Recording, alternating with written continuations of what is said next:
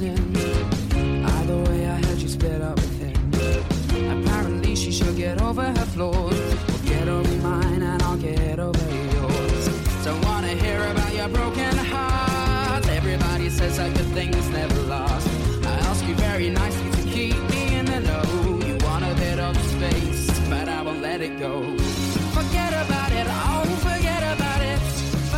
Muy buenos días, muy buenas tardes, sed bienvenidos en una edición más, en otro programa más, a La locura de Bielsa. Un cordial saludo del que os habla, José María Saiz.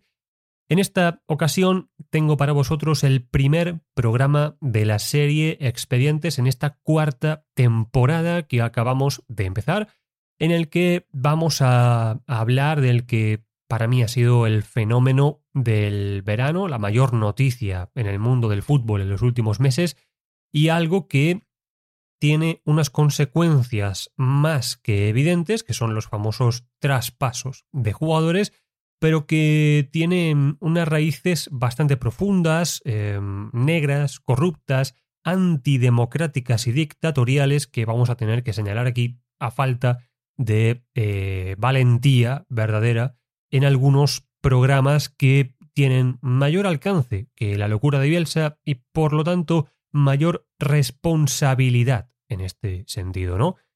Vamos a, abordarlo, vamos a hablar de todo eso en este capítulo de, expedientes. Aprovecho para, en primer lugar, pediros un me gusta en el episodio, en iVoox. A, iVoox y al algoritmo le gusta mucho que, pulséis ese, ese botoncito, nos posiciona mucho mejor y, es gratis, entonces eh, quiero pediroslo para que nos ayudéis a, seguir creciendo. Además de todo eso, recordad que estamos en YouTube, tenéis el canal de YouTube de La Locura de Bielsa que está bastante activo ya en estas semanas, tenemos directos los lunes a las 6 de la tarde y los viernes a las 6 de la tarde. El contenido de esos directos se sube en nuestro otro podcast, también aquí en iVoox, que es Gegen Pressing, lo vais a poder encontrar en, eh, dentro de iVoox en la, en la aplicación. Bien, em, el tema de Arabia Saudí es eh, complejo, polémico, mm, levanta, la verdad, bastantes ampollas, porque creo que reúne varios ingredientes ¿no? Eh, que pueden hacer estallar el mundo del fútbol de arriba a abajo. Nos van a poner a los unos en contra de los otros y va a ser muy difícil que haya em, algún acuerdo. Por eso quiero exponer eh, todo el caso y quiero hablar sin tapujos de la parte eh, más conocida y de la más desconocida. En primer lugar, y esto creo que es importante, nadie me parece que lo ha planteado de esta manera, y es urgente hacerlo, en Arabia Saudí, además de un país con una liga que ahora ficha a todo el mundo, es un Estado soberano que está sito en la península arábiga, que tiene 36 millones de habitantes que están muy focalizados en la parte oeste, sobre todo eh, cerca del, Mar Rojo. Hay grandes ciudades como Medina, como Riyadh, ¿verdad? Em, ¿Por qué? Porque la mayor parte de su, de su territorio es un desierto inhabitable, ¿no?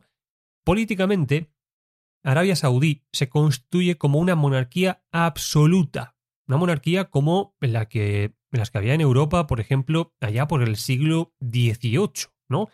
En la actualidad, el rey de Arabia Saudí es Salman bin Abdulaziz y Mohammed bin Salman, que es el más famoso, el más público, el joven y el que suele salir en las noticias, en las fotos, es el príncipe heredero, aquel que ocupará el trono en el futuro. En Arabia Saudí, el rey controla todo. Es la autoridad absoluta y tiene bajo su mando los poderes legislativo, ejecutivo y judicial. Por lo tanto, el único límite que, conoce perdón, la autoridad de este monarca es el Corán y la Sharia, la ley islámica, nada más. Los pilares básicos que componen nuestra sociedad, que son el Estado de Derecho, por ejemplo, que todos nacemos libres e iguales, ¿no?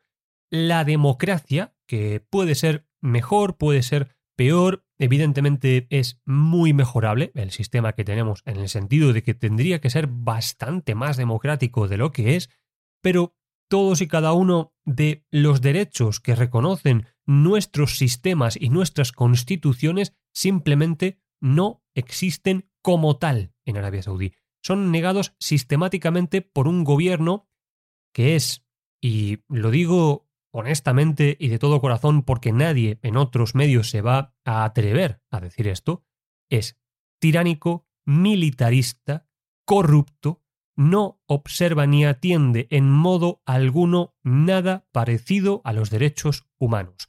No firmó ni reconoce el CCPR, que es el Pacto Internacional de Derechos Civiles y Políticos, tampoco el CESCR, que es el Pacto Internacional de Derechos Económicos, Sociales y Culturales, ni por supuesto el CED, que es el Marco Internacional de Protección contra las Desapariciones Forzadas.